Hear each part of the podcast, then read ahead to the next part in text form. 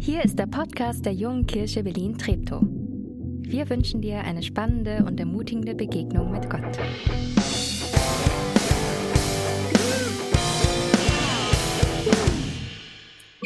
Amen.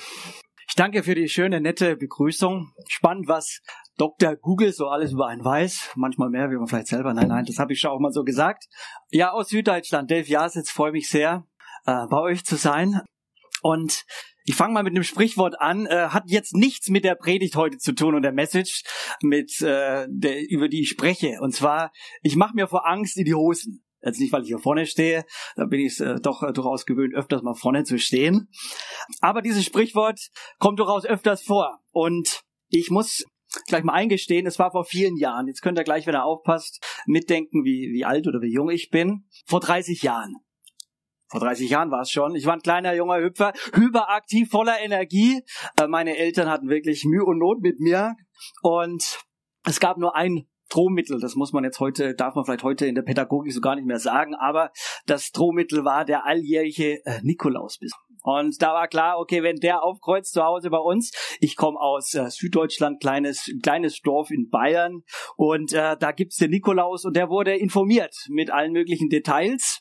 Und wenn der aufkam äh, und vor der Tür stand, dann hatte ich wirklich äh, meine Mühe und Not. Und es war dann, als ich zehn Jahre alt war, vor über 30 Jahren, jetzt wisst ihr ne, dann ähm, klingelt's an der Tür. Und ich, ähm, nichts ahnen, spring zur Tür und ich habe vergessen, dass es Nikolaustag ist. Und ich stehe da, mach die Tür auf und da steht er in großer Gewalt, äh, der Nikolaus. Puh. Äh, und dann ist das passiert, was dieses Sprichwort sagt, wirklich sprichwörtlich. Ich habe mir vor Angst in die Hosen gemacht. Also Schockstarre, es ging gar nichts mehr in diesem Moment. Das Einzige war eben nur noch der Darm und die Hose war voll. Hm. So kann's gehen. Ähm, ich hoffe, äh, keinem von euch geht so, dass er sich wirklich sprichwörtlich oder buchstäblich vor Angst in die Hosen macht. Und ich hoffe auch, dass man solche Erziehungsmethoden heute nicht mehr braucht. Man spricht ja dann heute von der schwarzen Pädagogik. Nein, das lassen wir mal sein. Das muss nicht sein. Aber das Kommen des Nikolaus und das, was uns die Bibel heute sagen will und sagt, hat ganz viel miteinander zu tun. Ich lese mal am Anfang ein Vers aus dem Lukas-Evangelium, Neues Testament, also das dritte Evangelium. Im 21. Kapitel ähm, heißt es, und da habe ich mir die neue Genfer Übersetzung äh, etwas näher angeschaut. Ab Vers 25 heißt es, an Sonne, Mond und Sternen werden Zeichen zu sehen sein. Also das spricht Jesus und Jesus spricht so über die letzten Tage, die letzten Zeiten und dann sagt er, und die Völker auf der Erde werden in Angst und Schrecken geraten und weder aus noch ein wissen. Also nochmal aufgepasst, die Völker, die Menschen werden in Angst und Schrecken geraten und werden weder aus noch ein wissen vor den tobenden Wellen des Meeres. Die Menschen werden vergehen, aufgepasst, vor Angst. Sie werden vergehen vor Angst und vor banger Erwartung. Im Englisch heißt ja the terror of fear. Also ist irgendwie doch nochmal, da kommt Terror durch. Also Angst vor der bangen Erwartung dessen, was noch alles über die Erde kommen soll.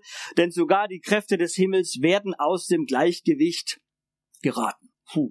Also heute soll es um Angst gehen, um, um Furcht. Das wird dann manchmal auch unterschieden. Und ein anderes Sprichwort sagt, das größte Gefängnis, das ist die Angst.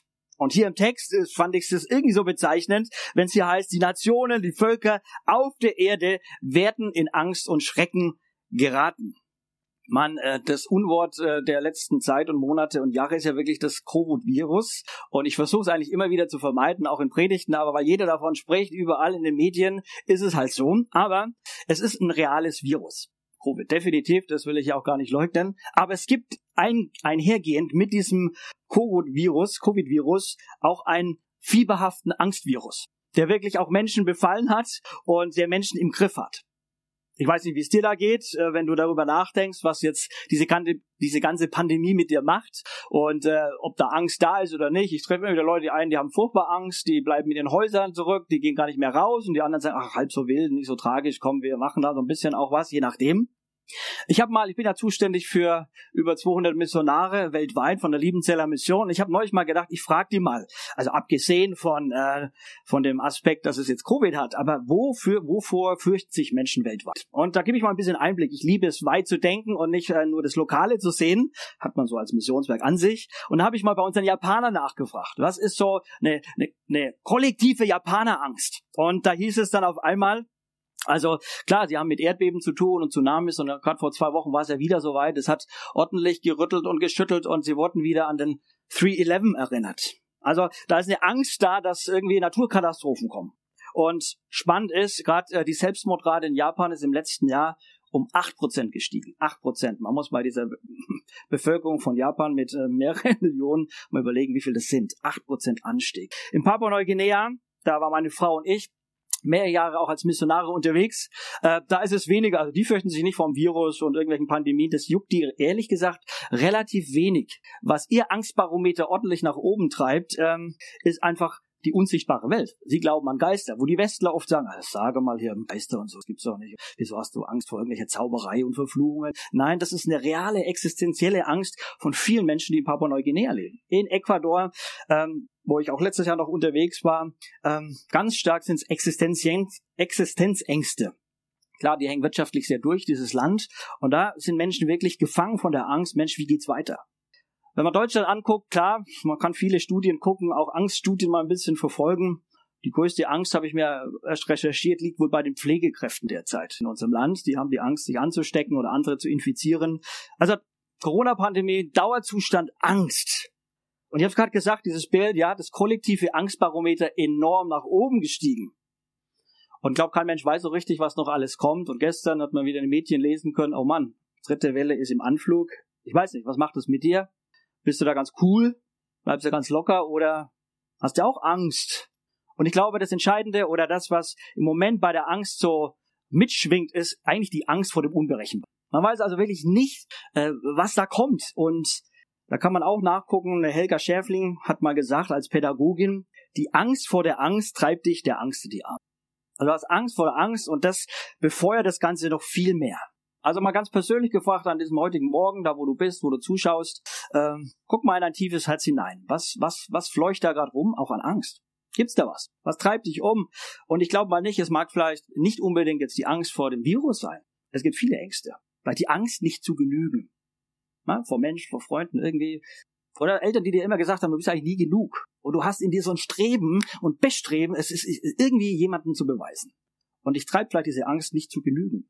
Oder Leute, vielleicht hast du gerade Prüfungen und hängst du da durch und irgendwie pff, Versagensängste. Ich habe letzte Woche auch mit einem Studenten gesprochen, ja, der hat Panik gekriegt vor Angst. Packe ich die Prüfung, obwohl er ein schlaues Büschlein ist, ne? Oder Angst, verlassen zu werden. Verlassensängste. Also ich bin vielleicht in einer guten, stabilen Beziehung und irgendwie bleibt er mir treu, haut er ab oder nicht, oder sie, je nachdem. Wertlos zu sein, der Angst.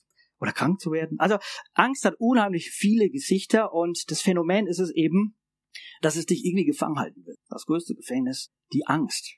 Und es wäre jetzt hier ein Schmarrn, so sagt man hier in Bayern, wenn man sagt, also man braucht keine Ängste haben und Ängste, was soll das Ganze und so ein bisschen wegrationalisieren. Nee, Ängste, die gehören dazu, die kenne ich, die kennst du höchstwahrscheinlich auf unterschiedlichen Ebenen. Und es gibt auch krankhafte Formen der Angst. Also da Leute sind wirklich krankhaft von der Angst irgendwo im, im Griff und da rate ich dir wirklich, also da musst du kein geistlicher Superheld sein und sagen, ja, ich, ich bete die Angst weg. Da hilft auch manchmal wirklich ganz deutlichen einen Arztbesuch, einen Therapeut. Und das, das ist nochmal was ganz anderes, eine ganz andere Ebene, wenn Menschen wirklich krank sind vor Angst. Das gibt's Angststörungen in unterschiedlichen Formen und Gesichtern. Aber jetzt mal unabhängig davon, die Bibel, die spricht davon, Mehrfach. Und ich habe dann auch mal in meiner alten Lutherbibel geguckt, auch so in meiner Konkordanz, wie oft kommt das Wort fürchte dich nicht, so dieser Dreierkombination vor, fürchte dich nicht. Und ich habe mich riesig gefreut, dass irgendwie die Bibel da uns Menschen sehr gut kennt, unser Herz kennt, dass sich sehr oft und sehr schnell ängstigt vor den unterschiedlichsten Dingen, äh, dass da über 60 Mal vorkommt, fürchte dich nicht. Es mag vielleicht manchmal etwas plump und billig klingen, ist das die Message der Bibel? Ja, aber das ist eine davon fürchte dich nicht. Und wenn du jetzt gerade tief in dir eine große Angst verspürst, die da ist, eine Angst, die, die dir so irgendwie vielleicht auch die, die, die Lebensluft abschnüren will, dann, dann sage ich es dir zu im Namen unseres Herrn, hey, fürchte dich nicht, hab keine Angst.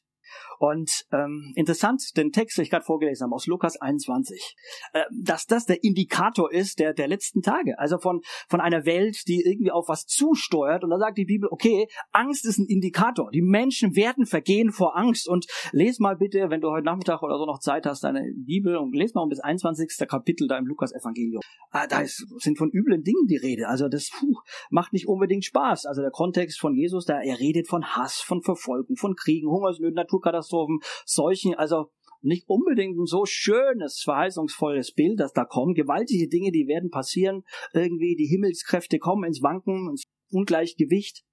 Da könnte man eigentlich den Kopf hängen lassen ne? und sagen, oh, was soll das Ganze? Worauf steuern wir zu? Und ist wirklich die Angst, die uns wirklich fest im Griff hat? Und ich will dir sagen, die Angst will und muss nicht das größte Gefängnis unseres Lebens sein und auch nicht der Menschheit. Und ich bin so happy und so dankbar auch über die gute Botschaft, die gute Message der Bibel. Und deswegen habe ich hier meinen billigen Autoschlüssel hier dabei an Dienstwagen. Aber immerhin, es geht heute um Schlüssel. Und zwar, wenn du in einem Gefängnis hockst und es ist dunkel um dich rum und es schnürt die Lust ab. Ich hoffe, es war noch keiner bei euch im Gefängnis irgendwie in irgendeiner Weise oder in so einem dunklen Keller gehockt. Äh, das Entscheidende ist, wenn du im Dunkeln sitzt, du brauchst Schlüssel zur Tür. Überhaupt brauchst du die Tür, dann brauchst du den Schlüssel, um rauszukommen, um ins Licht zu kommen, um wieder in die Freiheit zu kommen. Und ich bin froh und dankbar, dass uns das die Bibel nennt, dass Gott uns da Wege und Mittel zeigt, wie wir auch aus dem Angstgefängnis herauskommen können. Und das ist gewaltig. Also das Angstfieber muss uns nicht äh, die Schweißperlen auf die Stirn treiben, sondern jetzt mal salopp gesagt, wir können cool bleiben, weil Jesus uns da was zu sagen hat. Also ich habe drei Schlüssel dabei heute und der erste hat was mit einem Ausblick zu tun. Ähm, und ähm, müsste hier zu lesen sein, die kommende Erlösung. Hm.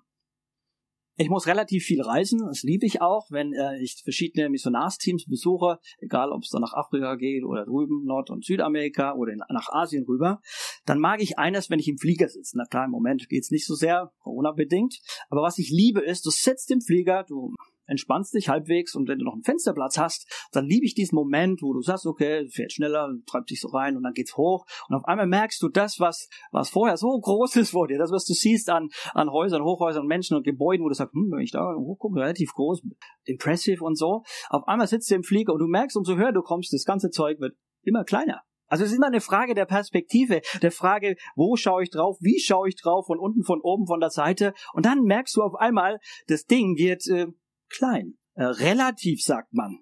Und angesichts von dem, was dir Angst macht, was uns Angst macht, was wirklich auch bedrängend sein kann und was dich einschnüren will oder gefangen halten will, ähm, will Jesus letztlich sagen. Und da lese ich dir gleich den nächsten Vers vor, der sich hier anschließt an diesem Lukas 21 Kapitel.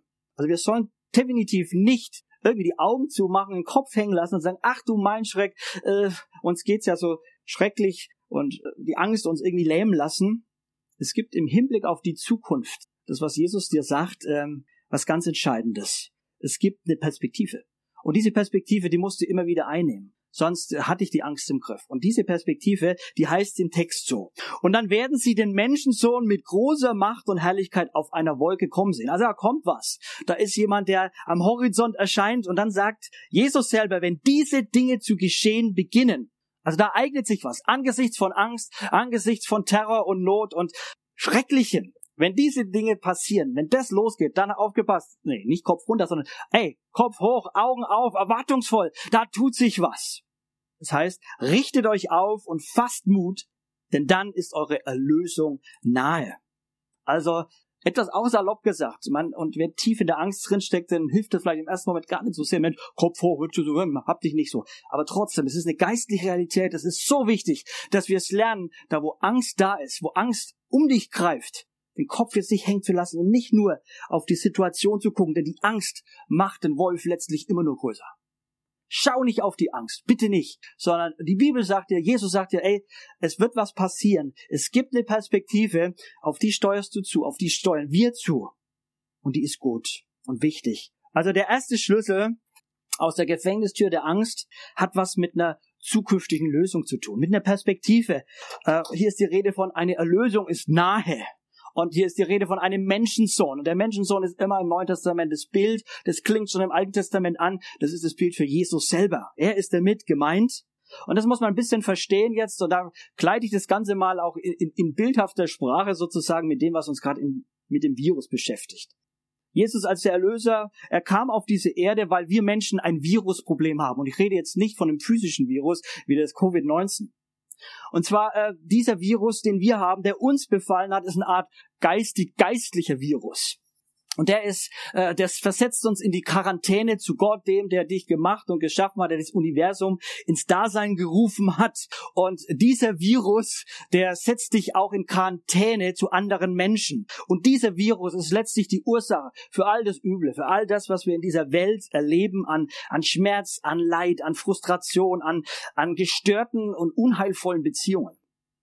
Und dieser Virus namens Sünde, Sündenvirus, äh, den hat Jesus in Angriff genommen. Als er auf diese Welt kam, als er kam und sein Leben letztlich gelassen hat, weil er dich und mich liebt. Und man kann sagen, weil er sein Leben gelassen hat und sein Blut, ne, so fromme Sprache, vergossen hat, wird sein Blut, und jetzt aufgepasst, es wird so eine Art Impfstoff ja, der dir kostenlos zur Verfügung steht, keine Impfstrategie und Wartezeiten, sondern dieser Impfstoff steht dir zur Verfügung, der dich heilen will, dich heilt, dich wieder in Verbindung zu Gott bringt, in die Nähe zu Gott. Und das ist gewaltig. Das ist die gute Botschaft der Bibel. Und dieser Erlöser, der war schon auf dieser Erde und er wird wiederkommen. Und das sagt Jesus im Angesicht dieser letzten Tage, angesichts der Angst. Hey, äh, es wird jemand kommen, der Erlöser, er wird wiederkommen. Jesus kommt wieder zum zweiten Mal. Und dieser Jesus als der Erlöser hat auch die Welt überwunden. Und zu dieser Welt gehört auch die Angst. Sei dir also dessen gewiss, also an den, an den du glaubst, er ist auch der, der die Welt und die Angst überwunden hat. Und für ihn, auch Jesus, gibt es kein Social Distancing, auch in diesen Tagen nicht. Auch über Online-Gottesdienste nicht. Also er ist da und er kommt hinein und ich darf ihm nahe kommen. Das ist sowas von gewaltig. Und wenn ich das nicht glauben könnte, ihr Lieben, ich würde nicht heute hier stehen. Ich würde mich nicht aufmachen von Süddeutschland ein paar Stunden hier hochfahren nach Berlin, weil Entertainment gibt's genug. Ich bin nicht hier oder irgendwie auch Leute, die hier irgendwas von Jesus reden, die machen das nicht, um Leute irgendwie zu belustigen oder zu entertainen, sondern weil es diese lebendige Hoffnung gibt und weil jemand gesagt hat, er kommt wieder, Jesus, er wird wiederkommen. Als der, der uns helfen wird, erlösen wird. Und das ist jetzt auch nicht unbedingt eine Vertröstung, so nach dem Motto, ja, alles mal bis zum Schluss, wir vertrösten es mal, sondern dieser Blick ist eine Vollendung. Diese Langzeitperspektive, die brauchen wir. Wenn du diese Langzeitperspektive auch über deinem Leben nicht hast, wie so ein Rahmen, dann weiß ich nicht, was du mit deinem Leben anfangen kannst. Wenn du weißt, wo, wo läuft das Ganze denn hin? Wozu bist du da, wenn du diesen Rahmen nicht hast? Hey, dass, dass es Jesus gibt als ein Erlöser, als der, der die Lösung hat äh, und der in dein Leben kommen wird. Und diese zweite Offenbarung, dass Jesus nochmal so richtig kommt, die steht uns noch bevor. Und Jesus wird aber kommen, gewaltig, unübersehbar. Auf den Wolken heißt es hier. Und wenn dann Jesus kommt, das könnte man auch sagen, äh, wir haben das als Missionswerk auch erlebt, wir mussten viele junge Leute, gerade in der Pandemiezeit, zurückholen. Ne? nach Deutschland, weil es gefährlich war und, ne, und mit Hilfen von der Bundesregierung und so weiter und so fort. Aber das, was dann passiert, wenn Jesus wiederkommt, ist so eine göttliche Rückholaktion. ja, also er holt uns zurück. Das ist eine endgültige Befreiungsaktion aus Angst, aus Leid, aus dem, was uns kaputt macht und aus dem, was letztlich alle vergänglich, woran wir ja auch leiden, ne? an der Vergänglichkeit und dass es nicht immer so läuft, wie wir es uns vorstellen. Es ist so eine, eine Vereinigungsaktion. Da freue ich mich richtig drauf und ich, ich muss euch sagen, ich brauche diese Perspektive immer wieder in meinem Alltag, weil ich merke, es ist so viel rum, was einen wirklich dann auch echt Angst machen will und dich besorgen will und das Herz schwer machen will. Und es ist so gut, wenn äh, einfach auch Jesus dann sagt, hey, ich komme wieder, schau dir, habt ihr, habt das vor Augen, das, das gibt Mut und Kraft und Jesus, er ist diese Schlüsselperson, die es letztlich an. Und entscheidend ist, wenn er wiederkommt, ist, kennst du ihn? Kennen wir ihn? Kennst du ihn? Und ich will dir dazu etwas verkürzt und etwas übertragen und mal ein Gleichnis erzählen von Jesus selber, das er auch erzählt hat. Matthäus 25 kannst du mal nachlesen, auch heute noch. Und zwar, es steht eine große Party ins Haus. Ich nenne sie mal Hans und Frieda, wollen heiraten. Und es war damals so üblich, dass der, der Bräutigam noch zu Hause, er holt seine hübsche Braut, nennen sie mal hübsch, ne, die Frieda. Er holt sie zu sich nach Hause und man weiß aber nicht so ganz genau, wann er aufbricht, wann er kommt, wann diese Aktion läuft. Und Frieda hat zehn junge Freundinnen und Bekannte. Das sind so die, die Brautjungfern, sagt man. Und jetzt war es für die wichtig zu sagen, okay, wenn der Bräutigam kommt, wenn Hans auftaucht, irgendwann in der Nacht, dann müssen wir ready sein, wir müssen Lampen haben, Fackeln, um beim nächtlichen Zug, bei dieser Prozession und richtig schönen Feier und Party, da brauchen wir Licht und Öl. Und äh, dann kam es, wie es kommen musste, das Ding zieht sich hin und wie so oft, wir Menschen sind müde, wir schlafen ein, auch in diesem Gleichnis, die zehn Frauen, sie pennen ein, sie schlafen ein und dann auf einmal ist es soweit, er kommt, er trudelt ein und jetzt war es so, Fünf von diesen äh, zehn, die waren gut drauf, die waren vorbereitet, so nennt es die Bibel, die waren kluge Leute, junge, kluge Frauen. Und dann gab es die törichten, die etwas dümmeren, die sozusagen es vergessen hatten, äh, Öl einzukaufen, sozusagen für Nachschub zu sorgen. Und dann äh, war mit Ölsharing nicht mehr so viel los. Und eins habe ich jetzt hier schon auch gelernt hier in Berlin, es gibt die Spätis, ne? also ab zum Späti nochmal irgendwas einkaufen, aber die fünf gehen. Und in der Zwischenzeit kommt der Bräutigam und ähm, der Hans, ne? Und Hans marschiert mit den fünf und es gibt die schöne Vereinigung. Und dann gibt's schöne Party im Festsaal. Und dann war es aber auch so, in diesem Gleichnis heißt es, als die fünf Späten dann ne, wieder eintrudeln, sie stehen vor der Tür, sie klopfen, wollen auch rein. Und dann heißt es im Gleichnis sehr, sehr spannend, äh, der Bräutigam kann nur sagen, trotz Partystimmung, also, ich kenne euch nicht. Und das hat ähm, für mich nochmal eine ganz tiefe Bedeutung und Botschaft, dieses Gleichnis, weil Hans repräsentiert Jesus. Und Jesus, er will wiederkommen und er wird wiederkommen. Wann? Wissen wir nicht genau. Es kann sich hinziehen und ist auch gut, wenn es hinzieht, weil wir dann noch Chancen haben, ihn kennenzulernen. Und es gilt darauf und es kommt darauf an, dass wir vorbereitet sind. Und äh, diese fünf waren es eben nicht. Und das Entscheidende war, dass sie bei dem Bräutigam nicht bekannt waren. Und ich wünsche mir so sehr, dass wir beim Bräutigam bekannt sind, dass wir den Bräutigam kennen, dass wir Jesus kennen. Und sein Herzensanliegen ist es einfach uns, sich zu zeigen, dass wir ihn kennenlernen und sagen, wow, ich möchte mit diesem Jesus verbunden sein. Es ist immer auch ein Vertrauensverhältnis, in das uns Jesus einlädt. Und übrigens, das ist der Grund, warum wir als auch als Liebenzeller Mission, als ein Werk, ne, schon über 120 Jahre lang Missionare haben, die wir rausschicken in diese Welt, egal wo, auch hier in Deutschland, ähm, aber auch äh, bis an die Enden der, der Welt, weil wir davon überzeugt sind, Menschen müssen diesen Jesus kennenlernen und in ein Vertrauensverhältnis kommen, dass es am Ende der Tage mal nicht heißt, Mensch, äh, sorry, dich kenne ich nicht und dich kenne ich nicht, aber ey, dich kenne ich, um auf ewig die Party, die Feier mit ihm zu erleben, den Himmel, darauf kommt's an. Also der erste Schlüssel aus dem Gefängnis der Angst ist also ein globaler Ausblick. Wir wissen also, was kommt, wer kommt, wozu er kommt. Und wichtig, für Gott läuft alles nach Plan. Also es ist nicht irgendwie so, dass man das Gefühl hat, äh, die Geschichte, seine Geschichte, seine Welt, die, die entgleist ihm auf irgendeine Art und Weise, sondern er hat es im Griff. Er steht dazu, er weiß, was kommt. Und ähm, diese Perspektive will auch unsere Corona-Situation auch prägen, auch heute. Wir haben in unserem Wohnzimmer einen Bibelvers hängen, der ist aus Papua-Neuguinea. Und ihr seht den hier mal oben. Und zwar heißt der Aiblong Yumi Maslukluk Golong Jesus. Der ein bisschen Englisch und Deutsch und so ein bisschen vermischen kann, kann sich gleich mal ein bisschen ans Übersetzen wagen. Das heißt also Aiblong Yumi, also Ei, Augen, belong, gehören, Yumi, you and me, also unsere Augen, Maslukluk, ne, müssen schauen, Igor und Jesus. Also äh, finde ich super witzige Sprache. Ne? Also unsere Augen müssen auf Jesus schauen. Das ist Hebräer 12. Also lasst uns aufsehen auf Jesus. Und das ist ein täglicher Kampf neben all dem, was dich wie so eine so ein Angstfieber immer wieder auch packen will, dass du sagst, ja, ich will auf Jesus schauen. Ich schaue auf ihn und ich habe mir überlegt, wie kann es was konkret sein? Wir haben vorhin gesungen und mir ist wieder aufgefallen, ja, wenn wir singen, passiert genau das. Also wenn du Gott lobst, dann schau auf ihn. Ne?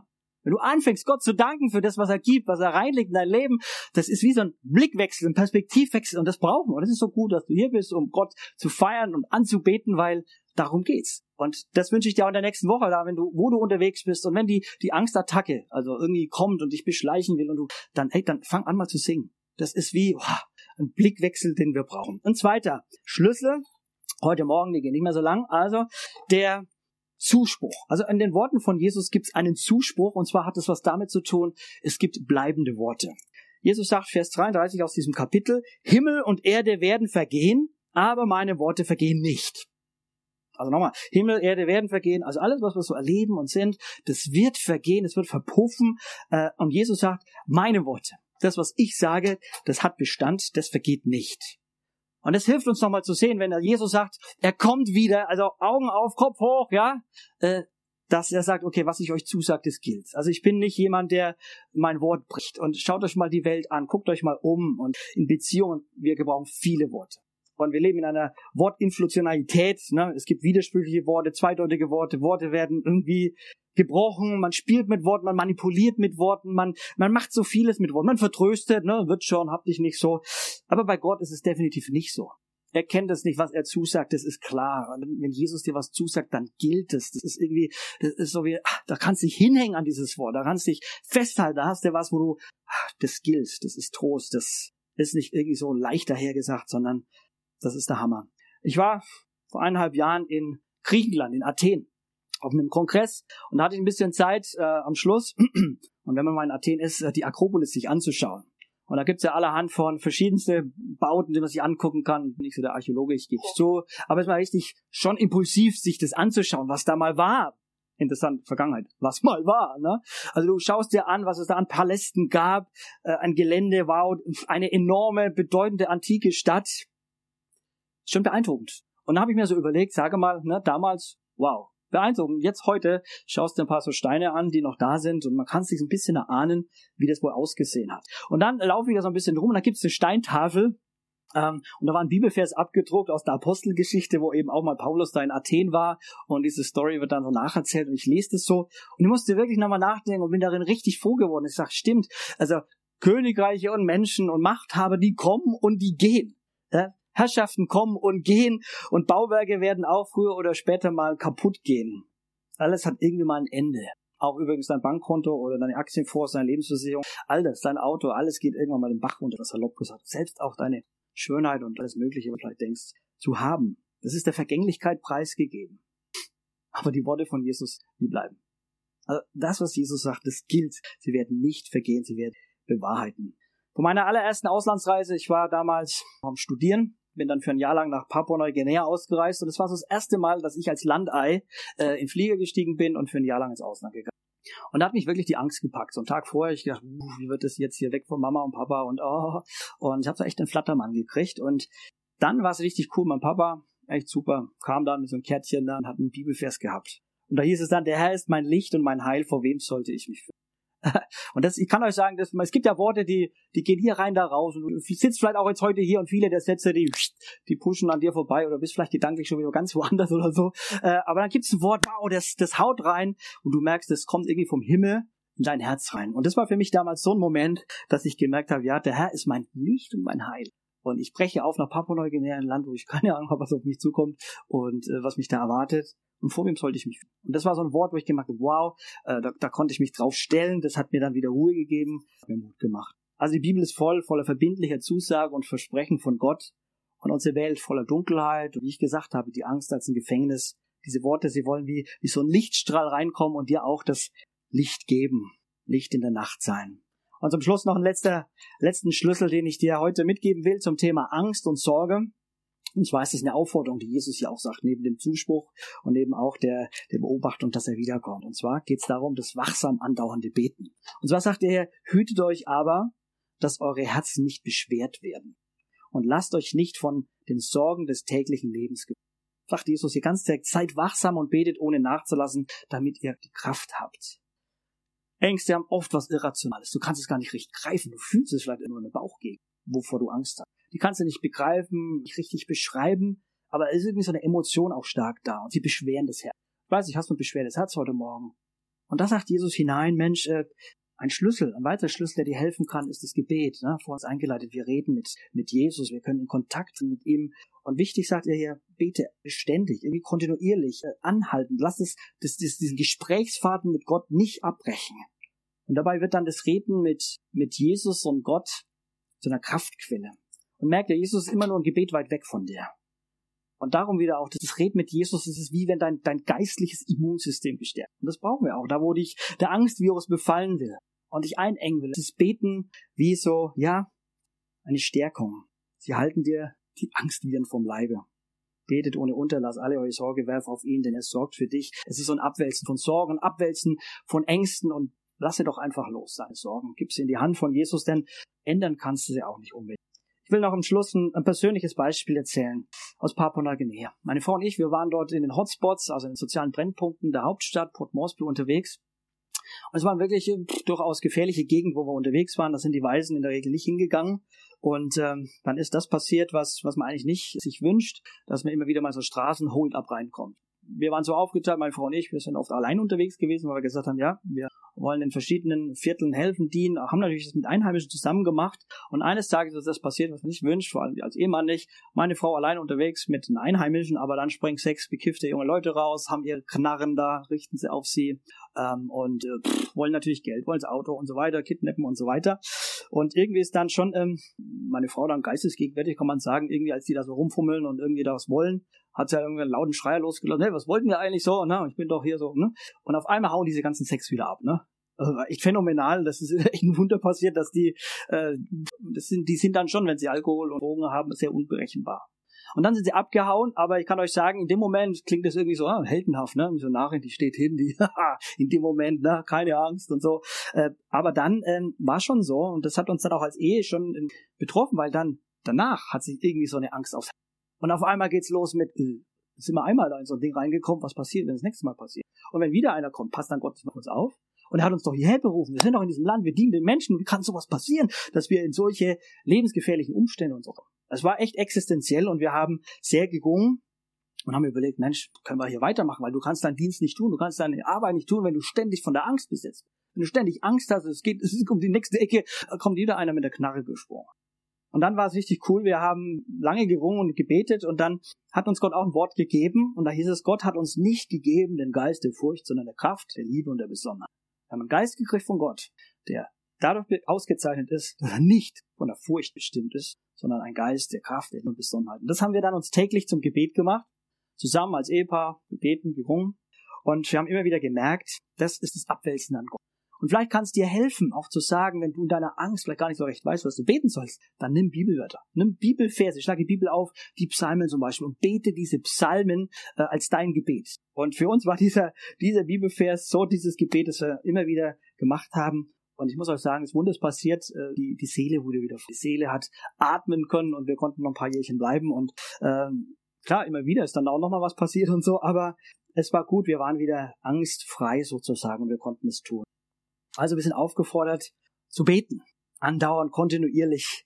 Und ich bitte dich sehr, auch in diesen Tagen, wo Menschen so von der Angst gefangen sind, bete. Bet für dich, bet für die Menschen. Überleg mal, wo sind Menschen, die gerade vielleicht besonders und wenn du erfüllt bist und Hoffnung hast, dann, dann sei jemand, der so, der die Angst irgendwie durchbricht. Klar muss es Jesus machen, aber ich auch da gebrauchen, dass du ähm, Hoffnung hineinsprichst, dass es mehr gibt, wie es hier und jetzt bring sie vor Gott in Gebet und bet für die Welt, bete für unsere Politiker, bete für die, die jetzt wirklich auch viel zu entscheiden haben, für die Wirtschaft, Gesundheitssysteme, Erde und so weiter und so fort. Bete auch für Missionare, die, die vor Ort sind, die, die sozusagen auch so die Angstbekämpfer sind, die Angstvirenbekämpfer und die versuchen, weil sie von Jesus reden, eben Angst zu verbreiten. Das ist, worum es geht. Also, ich lade dich ein, heute an diesem Tag, auch für das, was vor dir steht in dieser neuen Woche, wenn Angst um dich greift, wenn Angst dich befällt oder die Menschen um dich rum, dann denk bitte dran, es gibt einen Ausblick. Der Ausblick, der gilt dir, weil, weil wir eine Perspektive haben, weil der Erlöser da ist. Es gibt einen Zuspruch, die bleibenden Worte und diese Aufforderung, andauernd zu beten. Weil Jesus will, dass du mit einem unbeschwerten, leichten Herzen auch heute hier rausgehst oder in deiner Wohnung bleibst, da wo du steckst, weil er da ist er geht voran, er ist mittendrin. Daher etwas salopp gesagt, Augen auf, Kopf hoch und furchtlos. Amen.